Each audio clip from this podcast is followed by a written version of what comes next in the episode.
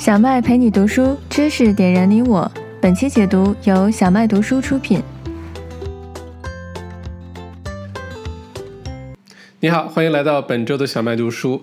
这周啊，又是一本经典的商业类的书籍哈，叫做《The Effective Executive》，啊，中文的翻译成“卓有成效的管理者”。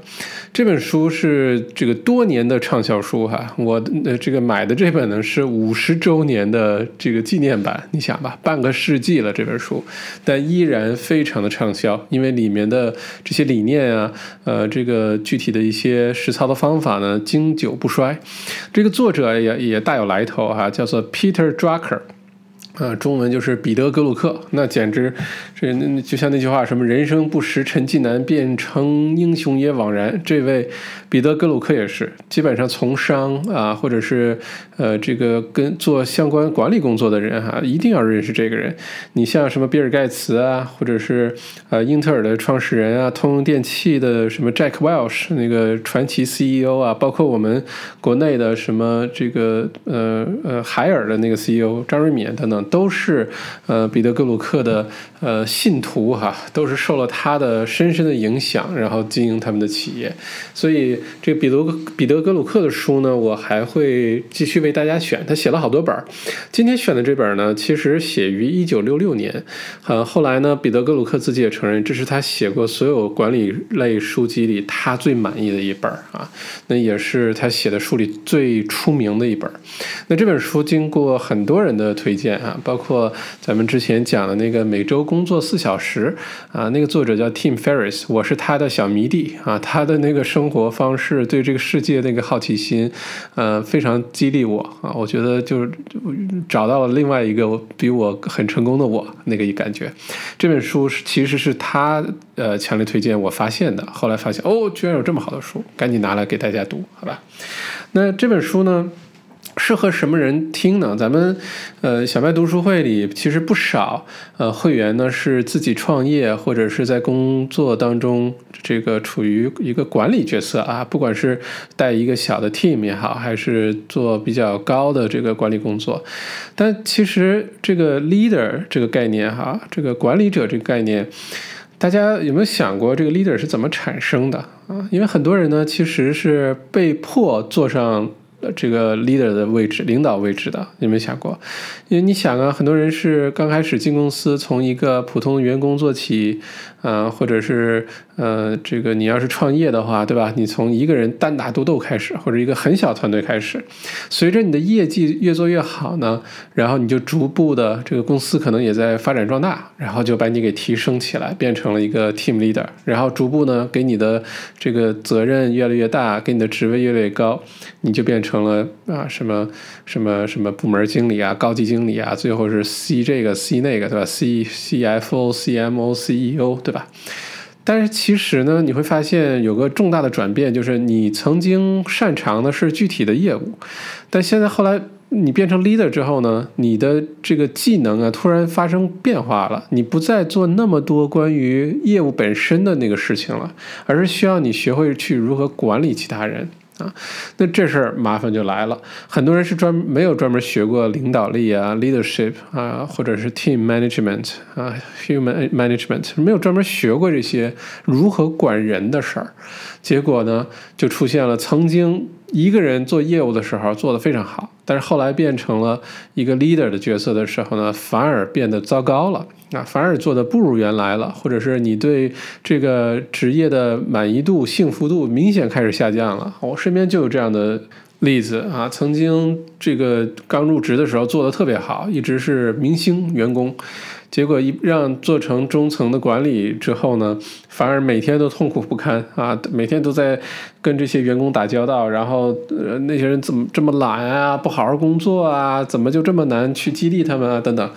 就没有在做自己特别擅长的事儿了。你看，这是一个典型的 leader 的成长路径，对吧？所以这也是很多现在处在管理角色的人遇到的一个非常常见的一个挑战。如果是你自己创业的话呢，这也是一个常见的窘境，对吧？你自己一个人做的时候，或者两三个人一起合伙做的时候，挺好的。随着公司壮大呢，由于缺乏呃管理的经验、领导力经验，因为平时很少学到这些事儿，都是凭感觉，或者是凭一些经验，或者凭一些这个直觉啊，那这一定是会出问题的。那所以这本书呢，先说这个卓有成效的管理者啊，咱们就把这个词儿把它分开看。呃，观点其实很简单，就是说，你如果想管理好一个团队也好，管理好一个公司也好，你必须先管理好自己。好吧，如果你自己的呃时间安排啊、效率啊、呃各方面都不够清晰、这个有效的话呢，你带领的团队或者你带领的公司也都会是这样子。那这本书跟其他的管理类的书一个最大的不同就是，其他书很多都是教我们如何去管别人的，那这本书其实是教我们如何先管好自己的。啊，你不管好自己，你怎么能管好别人呢？所以这本书特别有意义啊，送给这些，呃，创业的啊，在公司当中，呃，需要这个有团队协作的啊，这个书友朋友们，好吧？那我们先拆开一下看哈，先说卓有成成效，英文呢是 effective 啊，呃，一个经常我们会听到的词，一提到什么管理效率啊、时间管理啊等等，呃，另外一个词是 efficient，就是有效率、高效。对吧？高效率，effective 是有成效，就是有效果啊。effective 和 efficient，一个是成效，一个是高效率，它们区别在哪儿？大家有没有想过？我们要追求的是哪一个？是要追求 efficient 呢？就是高效率呢？还是要追求的是有成效啊？那其实呢，这个答案很简单，就是我们要追求的一定是成效。Efficient 呢？它是说你做这件事情本身的这个效率啊，嗯，你听上去是挺好的一个事儿，对吧？但万一你做的这个事情是不对的呢？这个方向是错的呢？或者这件事情本身并没有那么重要呢？你做的再高效，它这件事情本身可能也对你这个大局或者你要实现这个目标可能没有那么大的帮助，好吧？而 effective 这个词呢，它强调的是我们一定要有。这个效果，你不管做哪一件事情，我不管你中间是怎么做的，人家花呃一年做的，你花一个星期就做出来了，但是你有成效，那这个就很重要。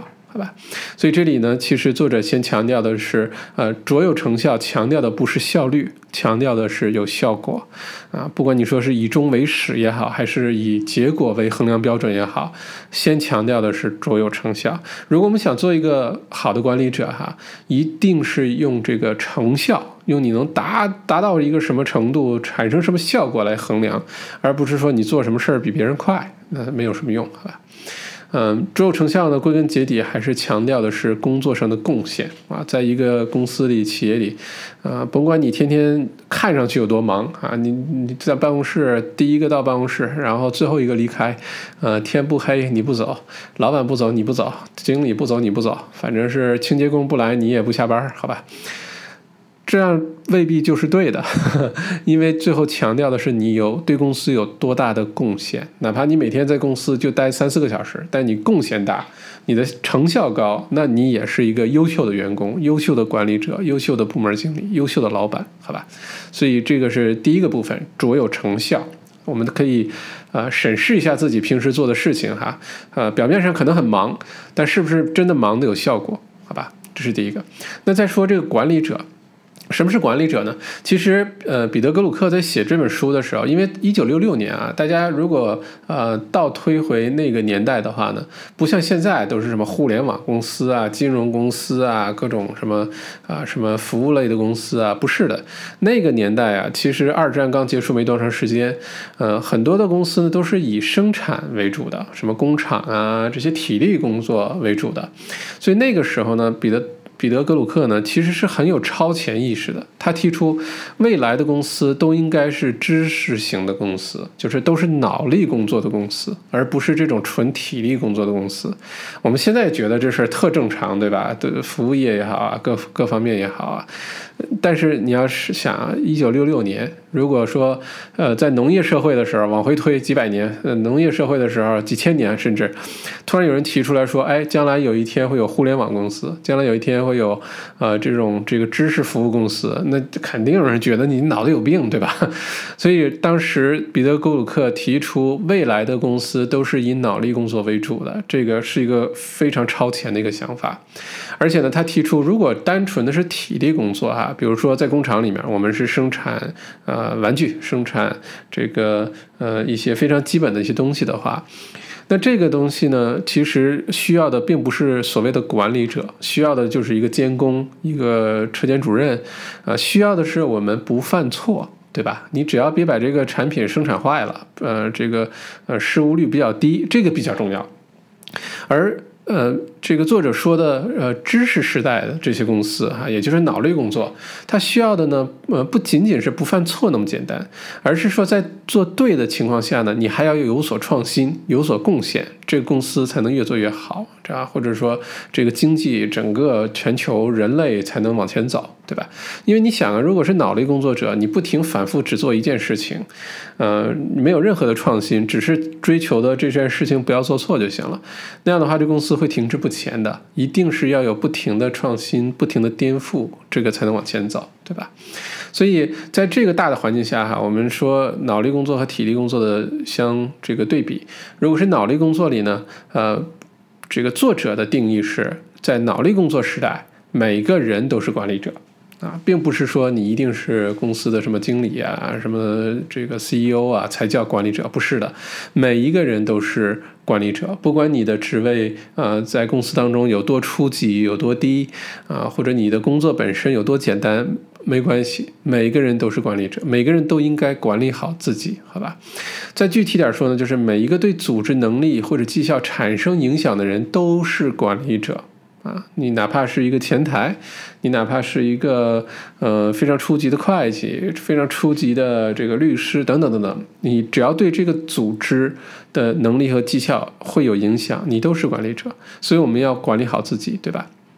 这里可以举个例子哈，大家不知道对这个历史战争感不感兴趣啊？比如说这个二次世界大战当中的诺曼底登陆，非常经典的一个一个历史事件哈。当时诺曼底登陆的时候呢，呃，联军盟军哈，这个从天上跳伞跳到了诺曼底，当时呢已经全都被打散了，就没有一个完整的作战单位了，每个士兵都是各自为战，你因为你都不知道你被降落到哪个区战区。区了，对吧？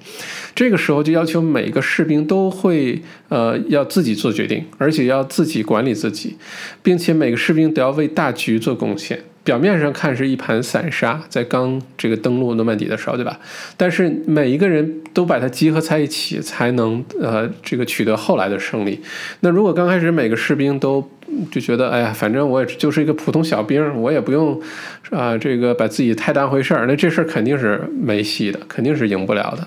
好吧，所以在一个公司当中，一个团队当中，不管人多人少，每一个人都要有自己的贡献，都要学会管理好自己，因为你都有你应该有的贡献。如果没有的话，你就没有什么存在的价值。你要重新想一想，你是不是还要再做这份工作，或者公司要重新想一想，是不是还要留你？好吧，这是公司啊，这个比较残酷的地方哈。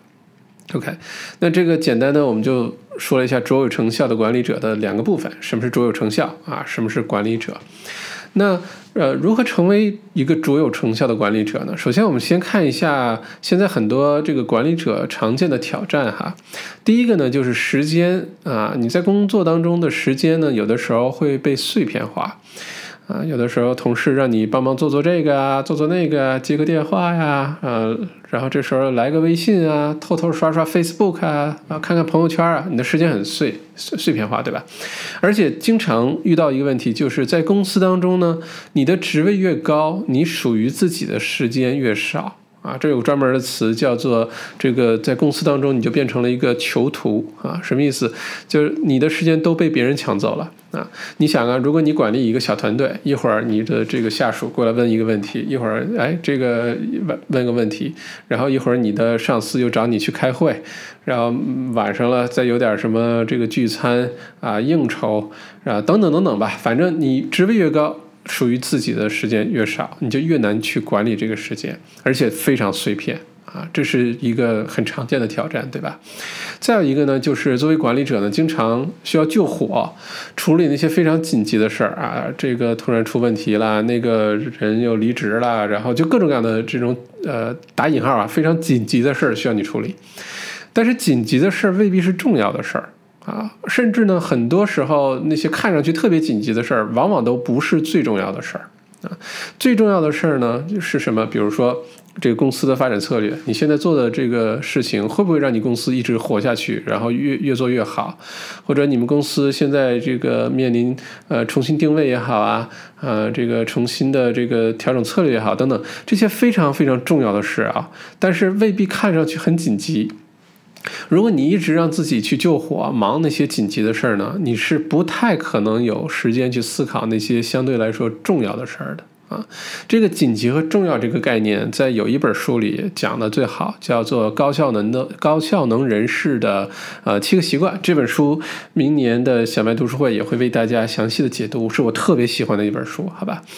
那这个书里面就讲了这个紧急重要这个关系。如果是既紧既紧急又重要的事儿，你就马上要做。好吧，然后那些呢，呃，重要的事儿呢，但是不紧急，你也要把它优先级往前排。那些很紧急但不太重要的事儿呢，说实话，有些事儿可做可不做，好吧？如果又不紧急又不重要，应就不应该出现在你的这个 这个做事的列表当中啊。这个到时候我们会详细展开讲。不过紧急和重要这事儿，大家一定要想好。我自己深有感触，呃，有的时候工作，然后边工作边学习，有的时候会非常忙，那种忙的状态呢。呃，有的时候会让自己比较麻木，你停不下来。呃，什么时候我觉得特别有收获呢？你比如说去年去那个芝加哥读书那段时间，或者是呃，我去一个人去日本旅行，啊，坐火车、坐飞机，然后经常一个人要跟自己独处好好几个小时，啊，甚至好几天。这种时候我觉得特别好，为什么呢？你突然之间有静下心来去思考的这个时间啊，这个机会平时是没有的。然后很多的事情会在这个时候想想明白，或者很多的时候会在这时候恍然大明白。你觉得哦，原来忙了半天，这事儿可能不对，或者我走了好大一个弯路啊，或者是这事儿我必须要当机立断做减法，因为对我是想要实现那个目标可能并没有真的有帮助。虽然自己忙起来的那种感觉很好。但这种感觉有可能是错的，好吧？所以这是这个啊，作为管理者，不要让自己一直特别特别忙，你一定要有时间停下来，停下脚步去思考那些很重要的事情啊，不要一直救火。再有呢，作为管理者，现在有的时候会发现内部的沟通成本比较高，有的时候呢是来自于文化的差异啊，尤其我们在海外，对吧？这公司里面可能不同背景的人，呃，不同文化背景的人。再有呢，就是有有时候是这个年龄差啊，比如说八零后觉得这个七零后想法太固化，九零后不好沟通，九零后觉得七零后、八零后脑子都有病。然后零零后就完全不服管，就反正是这种问题很常见，对吧？再有一种情况就是公司的员工流动比较高的时候啊，你经常有新人进来的时候，你要从零培训他，告诉他公司的这个呃做事的方法，这个哪些能做，哪些不能做等等，这些沟通成本会消耗掉一个管理者非常多的时间，你就没有时间把自己的事儿做好了，好吧？嗯，再有呢，就是这个随着职位的升迁，哈，你不再做自己擅长的业务，就像我们刚才说的，你开始去管理其他的这个人事工作了，啊，管理团队怎么激发团队，怎么呃让那个团队里面不太听话的，或者是业绩特别差的那个那个人别掉队等等，你就开始做一些原来你并不喜欢、并不擅长的事儿，这些都是管理者经常遇到的挑战。啊，大家如果觉得感同身受的话，那你并不孤独啊，因为这样的人很多，好吧？那如何成为一个卓有成效的管理者呢？那书中呢也给出了很多具体的方法。那总结起来呢，主要分成三点。第一点呢是学会认识自己的时间，做一个时间管理的高手。第二点呢是你要学会啊，这个善于放大别人的优优点啊，用人所长。啊，第三点呢就是你要学会做决定。啊，这三点，那我们分别展开讲哈。第一个是，呃，学会认识自己的时间啊，管理好自己的时间。时间管理这个话题啊，现在已经是这个大热话题好几年了，对吧？这样的课程也很多，这样的培训各方面也很多。但是管理时间这事儿啊，大家要有一个正确的认识，就是你到底是管理时间呢，还是管理你自己？哈，时间就在那儿，有的时候不是时间的问题，是你的问题。你要学会管理自己，从你自己开始。很多时候呢，我们是并不真的了解自己，不了解自己的能力啊，不了解自己的一些优缺点啊，所以有的时候呢，会出现时间不够用啊，时间很混乱的这个局面。我们要先从认识自己开始，好吧？那怎么认识自己呢？认识自己是这个按照心理学当中是人类的最重要的一个一件事儿来着，这辈子可能都在做的一件事情。有的时候呢，并不容易做到，能真的认识你自己啊，非常了解你自己的优缺点，很客观的看待自己，这可能不容易。但作者说呢，如果你不认识自己，你可以先从认识自己的时间开始。啊，你比如说，如果突然问你，你的时间都是怎么安排的啊？你每天花多少时间在有效的工作，多少时间学习，多少时间在社交，多少时间在玩朋友圈啊，玩 Facebook，玩 Instagram，啊，多少时间在看 YouTube？大多数人对自己的时间评估可能都是错的。书中呢也举了一个例子，就是他去呃采访一个高管，说你的时间怎么分配的？他说哦，我三分之一的时间用来做内部的管理，三分之一做呃跟客户的打交道，三分之一呢可能做一些呃社交啊一些应酬的工作。然后呢，这个作者就让他的秘书通过六个星期的时间，非常严格的把他每天的时间安排都给他记录下来。结果发现完全不是他自己以为的那个样子啊！所以呢，我们有的时候对自己的时间的理解可能是错的。这就需要我们把这个时间都记录下来。你可以试着记录个两个星期、一个月，看看跟你自己以为的你时间花在哪里啊，是不是一致的？好吧。而且不要凭感觉去记，或者不要呃过了一星期了之后回忆一下这周我都哪些时间干嘛了，那个都不准。书中这作者很强调，千万不要相信我们的感觉，也不要相信我们的这个回忆的记忆力哈。你一定要相信这个烂笔头儿，每天都把它记录下来。每天都把它记录下来，刚发生之后记录下来是最准确的，不会错的。然后最后比较一下，你看你的时间是不是很高效的在使用啊？如果你的时间都被花在一些无谓的事情上，不会帮助你产生那些效果的时间上，你要重新安排自己的时间，一定要学会拒绝啊！我觉得。呃，这个事儿啊，学会不是有那句话吗？说这个人的成长啊，可以通过一件事情来评估，看你是不是真的获得成长了，就是你是不是会拒绝了啊，学会 say no 了。如果你学会拒绝很多事情了，说明你在成长啊。这个很多人可能都不太会 say no，有有的时候是不好意思，有的时候是不会这个怎么呃委婉的，又能让对方觉得没有被冒犯的这个拒绝哈。啊我跟很多 MBA 的同学聊天儿，大家有一个共识，就是通过这两三年边工作边学习的这种生活状态哈，因为时间非常紧张，每个周末都在学校啊，大家都想多学习东西，有个好成绩。于是呢，大家共同的学会了一件事儿，就是学会拒绝。学会拒绝你生活当中那些无谓的社交啊，学会一些无聊的会议啊，啊，学会拒绝那些不用自己非得自己去做的一些事情，可以呃借别人的时间、借别人的力量去做的事情。所以，学会拒绝是一个非常重要的事儿。大家要学会，嗯，评估自己生活当中或者工作当中这时间到底是不是有效的，没有效的，就真的是当机立断的把它砍掉。好吧，你拖得越久，早晚有一天有可能你会意识到这事儿，那时候嗯也可能晚了，你已经浪费了很多很多时间了。好吧，小麦自己是有这个体会的，呃，该 say no 该拒绝的，你就提早把它拒绝，然后可以让你更加的专注，可以让你做事情更有成效，这个很重要，好吧？嗯，那再有呢就是。一定要学会，呃，这个给自己创造大块的时间来工作。你想管理好自己的时间哈，其中有一件事情呢，就是，呃，首先你要确定你的时间是用在对的地。对的事情上，你做的是有成效的事情上，做的是对你的那个最后那个目标有帮助的事情上，这是第一个。第二个呢，是你要在这个时间范围内呢，你要变得非常有效率，你要呃能够呃不停的这个呃有进展，而不是。开个头做做做又停下来，开个头做做做又停下来，然后反复的浪费时间在做同一件事情，好吧？如果你的时间经常被打散，是非常零碎的时间的话呢，你很难有很高的效率去把很多事情做好。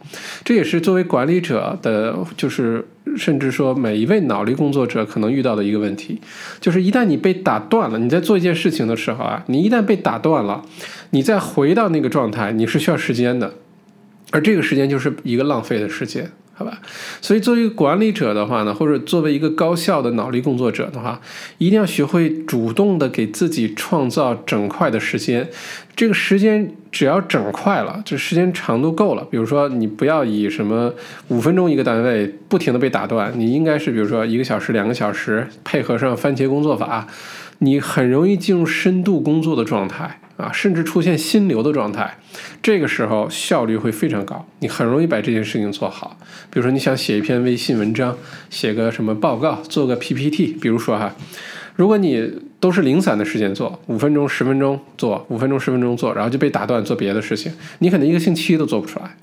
如果你给自己一个整块时间，比如说这一个小时、两个小时，我不写完我就不走，而且把手机静音、电脑静音，就好好做它，有可能一口气就做出来了，而且能做的效果非常好，思维很连贯，中间不会有什么问题，好吧？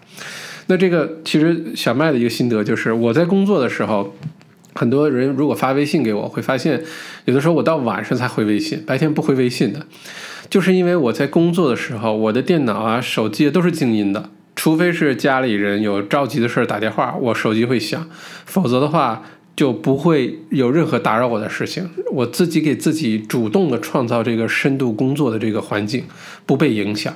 否则的话，这个经常被打断这事儿是个很很头疼的事儿。其实有一种工作啊，它是有职业病的，大家知道吗？就是很难长期的集中注意力。这工作是什么呢？就是 call center 啊，就打电话的那个客服中心。这种呢，就是你守在电话前，突然有电话进来，你要接。然后你就要去处理这件事情，对吧？然后这电话刚放下，马上又有另外一个事情，完全不同的一个电话又进来。这种工作做久了之后，很容易让人不能长期，就是比如说一个小时、两个小时专注的去做一件事情。所以 call center 这工作刚开始锻炼人啊，是很多是 很多朋友毕大学毕业后的第一份工作，倒是挺锻炼人的。呃，受打击啊，被拒绝啊等等。但是它有一个问题，呃，这个就是会。会让你的注意力非常分散，所以我并不建议大家长期的做这样的工作哈。OK，再有呢，就比如说小麦在工作当中，刚才说了，手机啊、电脑啊这些不能打扰我啊，包括电子邮件也不能打扰我。我是固定时间看电子邮件、回电子邮件，而不是邮件一进来我就去处理。这也是跟那个每周工作四小时，咱们解读过这本书哈，欢迎大家去收听那本书，我跟那里学的。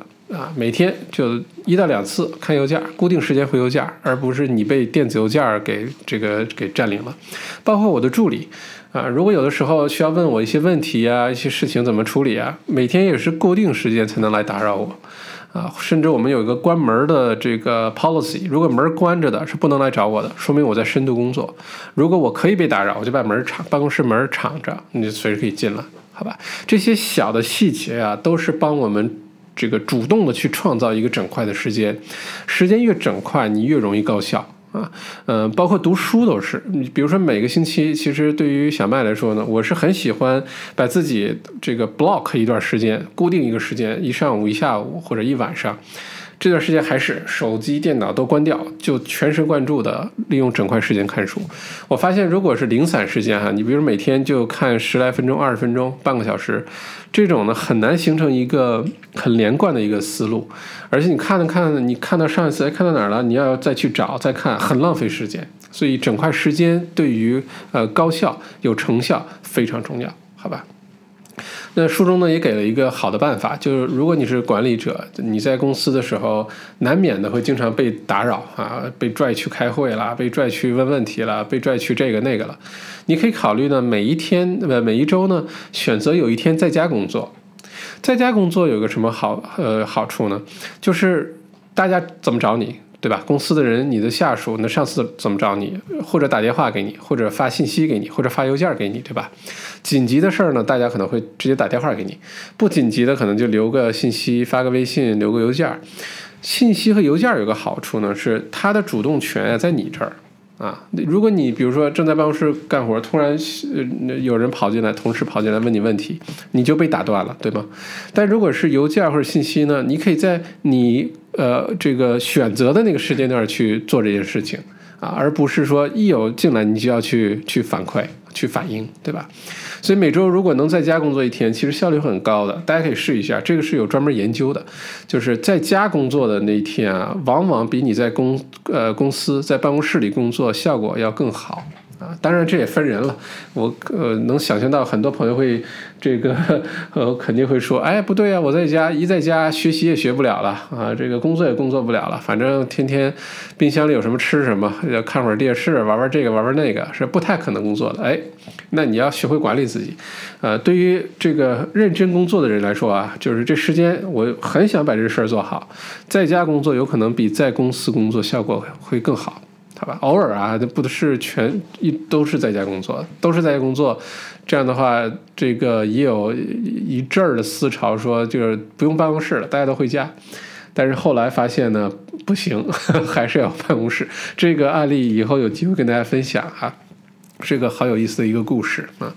再有呢，在呃，回到我们第一点哈，就是学会管理时间。这个作者呢说，first thing first，就是要事第一。啊，一呃，这个我们刚才说了重要的和紧急的这个两个事情的呃区分哈，优先级一定是给那个特别重要的事儿啊，未必是那个特别紧急的事儿。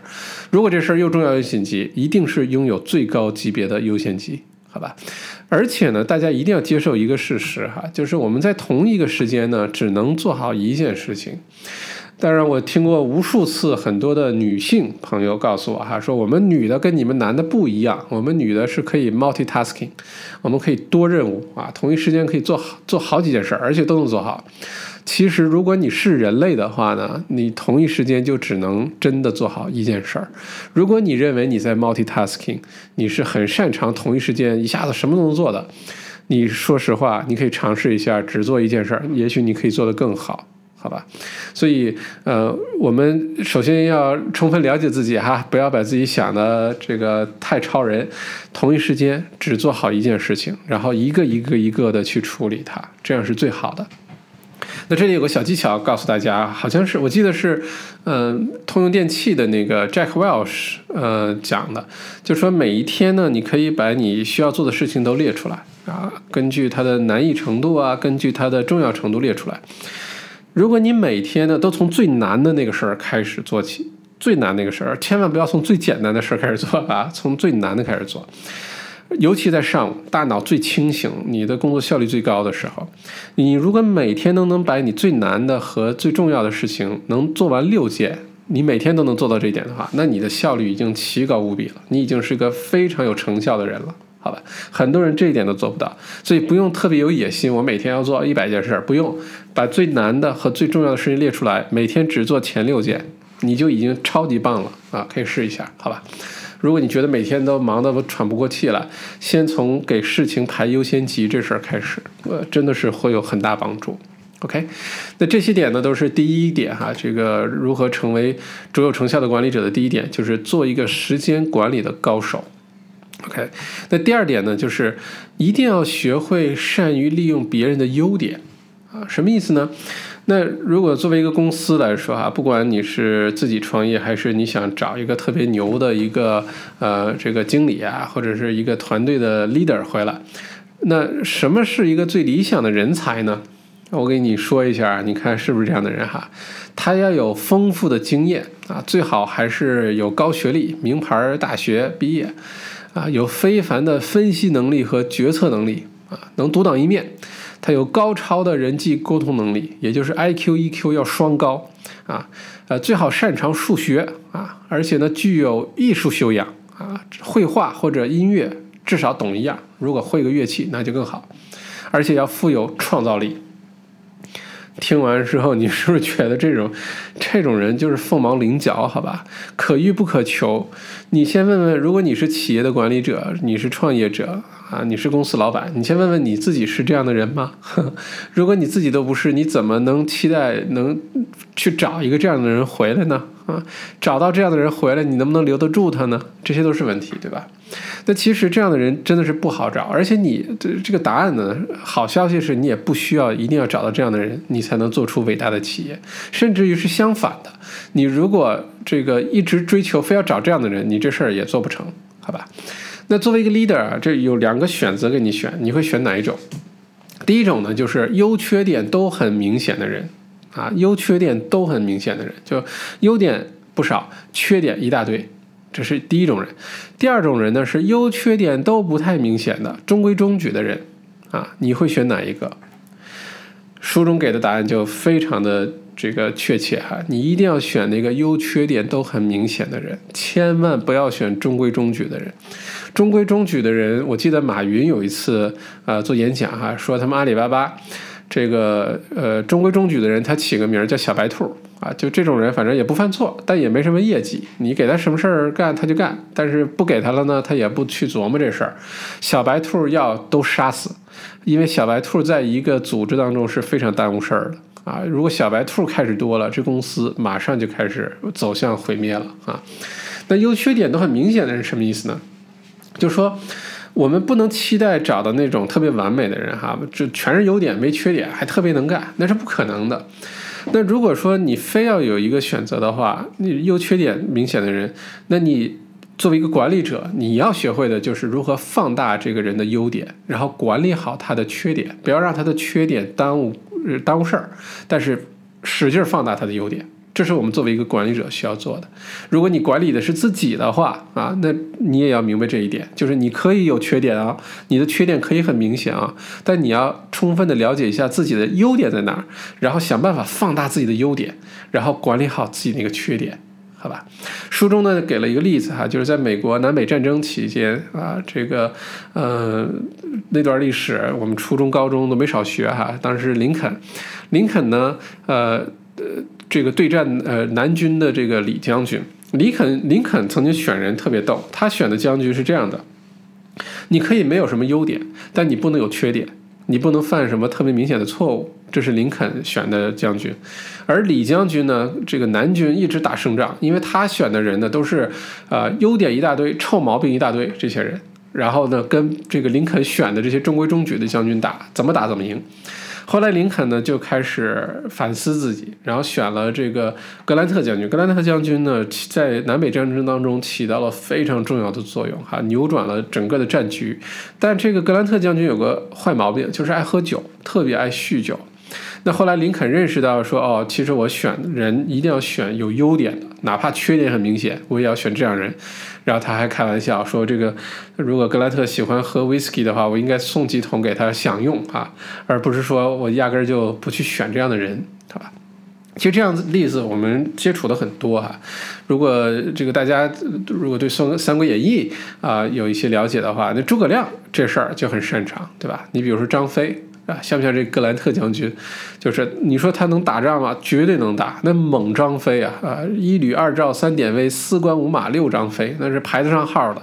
而且想当年在刘备最弱的时候，这个呃，这个长坂坡啊，这当阳桥就一个张飞就能挡住曹军数十万的大军。那张飞这优点是非常明显的，好吧？而且非常忠诚。但张飞有缺点。就是特别爱喝酒，特别爱使用这个暴力啊，打自己的这个手下。那如何管理好张飞，就是诸葛亮的这个艺术了，好吧？你不能说你这个人缺点这么多，我不用你了，贬为庶人，滚蛋，那就不行，对吧？这么好的一个将将军，你一定要想办法管把他管理好。那书中呢也出了一个这么一个结论哈，就是说一家优秀的公司哈，你千万不要盼着找到那些天才，找到那些特别完美的优秀人，呃，人才加入你，然后把这公司做成伟大的。不是的，一定呢是一群有一技之长的普通人啊，甚至是有一技之长还有一些毛病的普通人，在一起把这个公司做出来的。啊，那把这公司做好的，所以不用追求那些一定每个人都不犯错、没缺点，不要，好吧？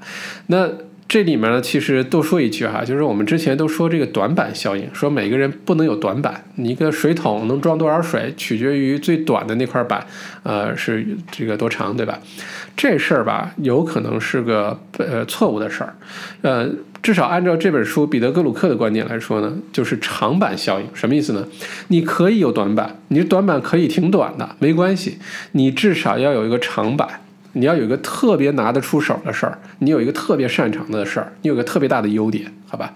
如果你没有这个长板，你是没有短板，但是每个板也都不长，你也没什么太大的贡献，你也没有太大的吸引力，你也不能算是一个人才，好吧？这是这个题外话，多说一句。那回到咱们这个管理者，作为一个好的 leader，作为一个好的管理者呢，一定是非常善于发挥那个下属或者你身边同事的人的优点的人，一定是这样的人。千万不要一直关注别人的这个缺点哈，就你这个人不能做什么啊，你这个缺点都在哪里呀？等等等等，不要关注这个，而你应该多关注的是这个人能做成什么事儿啊。这个擅长什么事儿，这是一个好的管理者应该有的一个素质，好吧？那这个简单的，大家记住这个心法，就是以后在不管是招聘也好，不管是接触到一个新的团队啊，或者等等，你不要一直关注这个人不能做什么，你要关注这个人能做什么，而且能做的特别好。然后你需要做的就是尽量避免或者减弱他那个缺点就不能做的事儿，然后使劲发挥他的那个能做好的那件事情。那如果能做到这一点的话，你就是一个非常优秀的管理者了。不管你管理的自己是自己，还是管理的是其他人，好吧？那最后呢，这一块呢，呃，这一点你作者强调呢，就是每一个组织当中的成员哈，你可以理解成是一个公司的员工也好，公司的中层管理，甚至是这个 CEO 啊，呃，或者是老板也好，每一个人都必须对这个组织或者对这个公司有贡献。一定要有贡献，如果没有贡献的话，就没有存在的意义。每一个人都有贡献，他比的不是谁能在办公室坐的多久，而是比的是谁能为这个公司、为这个公司的目标做出贡献啊。那这是第二点哈，就是如何善用别人的优点。那第三点，如何成为一个卓有成成效的管理者呢？就是学会做决定。我之前呢在看那个《哈佛商业周刊》的时候啊，就说，嗯，对于很多的这些企业的管理者来说哈，最大的问题是什么呢？是不做决定，因为做决定呢，你你就有做错决定的风险。你做错决定的时候，你就要承担批评啊，承担这些后果，对吧？所以呢，很多人趋向于不做决定，但不做决定反而是最耽误事儿的。所以，勇于做决定，这是第一个结论哈，你要勇于做决定。但是，即使是做决定呢，它也分啊。有的时候，我们每天可能做很多很多的决定。重要的，作为一个好的管理者，哈，不是一天做好多好多做无数个决定，不是的，而是学会如何减少你做的决定。你只去做那些非常重要的决定。有些决定可以交给其他人去做，有些决定可能根本就不需要做，好吧？如果说你做了决定了，这接下来啊。你就必须坚持去贯彻，啊，去执行它，不能只做一半儿，就好像动手术是呃一样的，动了一半儿，哎，不好意思啊，今天就做到这儿吧，我们过两个星期再回来再做，呃，别。这个是不行的，因为做决定本身啊，其实有的时候就已经很难了。经过大量的讨论啊，你这个呃，薅掉多少根头发呀，你才能把这个决定做出来，对吧？好不容易做出来决定，如果没有得到实施的话，那个才更加的悲哀。而且这个是特别常见的一个问题，很多公司也好，企业也好，团队也好，其实可能这决定呃花了好多时间开会讨论啊，最后。把它做出来了，结果执行上不够，那还不如就别花这时间做这决定了，好吧？呃，我记得这个亚马逊的那个 CEO 贝索斯就说过这事儿。他呢，就是说他不追求他每天要做好多决定，他只要求自己做那些必须由他来做的重要决定。而且他做决定的时候，通常都在早晨做，在上午做，在头脑最清醒啊，这个呃最高效的时候做。呃，然后这很多决定都是很艰难的，但是他会逼自己在这个时候把它做出来。那这个送给大家哈。那再有呢，就是呃，在做决定这事儿哈，有的时候我们会就像刚才说的，你要救火，你要做一些很多应激的一些呃动作来处理公司的很多啊突突发事件，好吧？不管是呃你是哪个行业，经常有突发事件。那作者在这里面有一句话非常的让我受启发，他说什么呢？他说一个好的企业啊，应该是非常乏味的。就是说，没有那么多精彩刺激的突发事件，呃，不，当然好事儿就更好了。如果你一直在救火的话，只能说明你们公司的管理有问题。什么意思呢？就是你没有在突发事件发生之前就做好提前的准备啊。如果你把每一个可能发生的突发事件，在公司没有那么忙的时候，就把它都已经。有这个预案了，都做做好准备了。那在发生这些呃着火的事儿，就是你要救火的时候，你也不会觉得哎呀特别头疼啊，特别着急啊，特别睡不着觉，对吧？这个事儿谁做的最好呢？可可能是马云，马爸爸。呃，在好多好多年前，他好像在中央二有一个采访，我记得那时候我还是个孩子，就听他讲过这事儿，就是说，嗯。他们公司没事儿就自己假设各种问题，然后给自己设定各种的备用的方案，有点像咱们说那个呃居安思危那种思路，好吧？呃，是一个意思，就是你这个生企业发展最好的时候，应该是领导者越关注有哪儿可能会出错，然后赶紧去补足的时候。如果公司什么都好的时候，你就哎呀，呃，这个高枕无忧了，然后开始就这个吃香的喝辣的，不去想那些没有这个危机这个思维的话呢，那这个危机一定会来的，只是时间早晚的问题，好吧？那这是让自己的企业变成一个打引号的一个乏味的企业，就是不要让自己总去救火，那么刺激，好吧？那最后一个呢，就是做决定。就是做一个这个呃团队的决定的时候，有时候我们开会，呃，特别期盼的就是拿一个事儿一讨论，大家全员通过，大家都举手表示赞同，觉得都是个好主意，然后就这么愉快的决定了，对吧？按照书中这个作者呃彼得的话说呢，这未必是好的。作为一个公司啊，一定要有有那个唱反调的那个人。如果大家都这个一致通过的方案，你作为管理者反而要冷静下来想一想，有没有另外一个思路去推翻这件事情？是不是还有没有想到的？甚至你可以鼓励一些这个其他的员工，能不能提出一些反对意见来？这是一个好的管理者要做的事情。如果公司里啊，这个。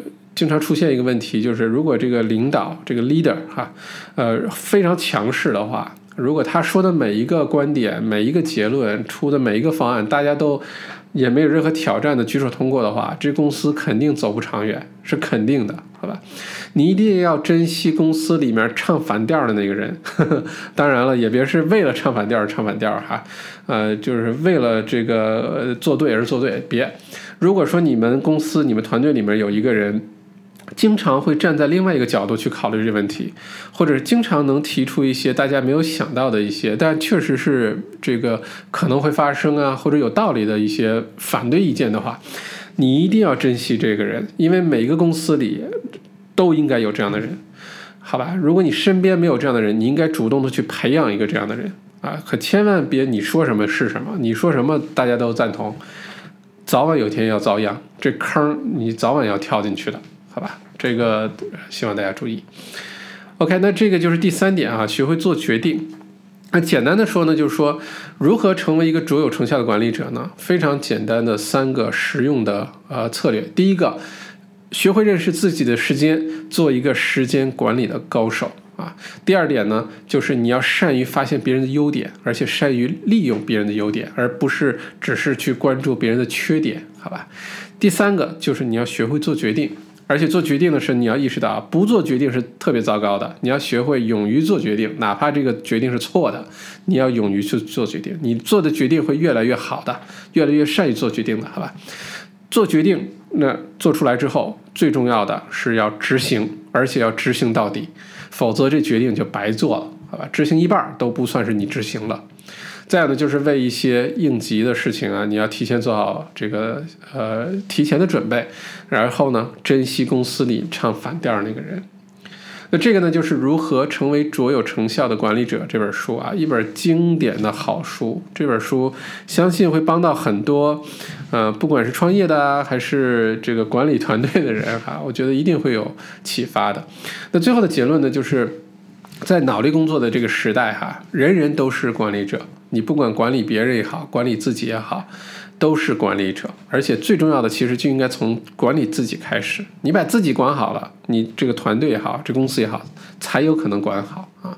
再有呢，就是卓有成效这事儿哈，不是天生的。作者呢说，在他四十五年的咨询经历里，他见过很多很多的公司，遇到过很多的这些企业的管理者。他出了一得出一个结论，就是他根本就没有发现一个是天生的卓有成效的管理者，都是通过学习和这个积累经验的积累来变成的。那这是个好消息来着。如果你觉得现在你不是一个卓有成效的管理者，你可以通过学习来变成一个这样的人啊，这是好消息，好吧？千万不要觉得自己天生丽质哈，我生下来就是一个卓有成效管理者，没有这事儿，大概率你是。对自己有误解，你有点高看自己了，好吧？嗯，我们最近经常听一句话，就是每个人都是自己的 CEO 哈，真的是这样。你把自己管理好这事儿，呃，尤其是在这个超级个体的这个时代啊，你单打独斗的能力非常强的时候，你要把自己管理好。有的时候一个人你就做事儿了，不一定非得去找公司呃找工作，或者不一定要去。呃，组建一个无比大的团队，有的时候你就一个人做 freelancer 也好啊，做一个什么职自由职业者啊，等等等等，也要学会管理好自己，非常重要。最后呢，就是强调再强调的，就是一定要付诸行动。光想是没用的，光学是没用的。这些道理我们懂了之后，一定要采取行动，把它应用到我们平时的工作、学习、生活当中，非常重要。那具体的付诸行动呢？书中作者也给了几个方案哈，我在这里最后再总结一下。第一个呢是记录自己的时间分配。如果你觉得每天瞎忙活，又就特别忙，又没有达到你想要那个效果的话，或者你希望自己变得更有成效的话，先从记录自己的时间开始，也时间也不用多，你记录一个星期、两个星期，尝试一下，看你是不是对自己时间分配曾经有误解，好吧？这是第一个。第二个，言谈话语当中多用我们而不是我啊，因为现在很多时候，如果你成为一个好的管理者的话，你要带团队的话，多用我们而不是我。再有一个，最后一点，其实是小麦，我觉得。我应该好好学习一点，就是你要学会找出身边人的优点，并且为他们赋能，放大他们的优点啊，成就他人，这个是非常重要的，而不要只关注别人的缺点，好吧？找不到那个完美的人，那我们就找到那个优点特别明显的人，哪怕他也有缺点，好吧？OK，那这本书呢？呃，作为一个已经出版了五十年啊，半个世纪的经典的商业管理书。啊，卓有成效的管理者，作为咱们今年商业书的最后一本啊，送给大家，希望对你有帮助。好，谢谢收听，咱们下周的小麦读书见。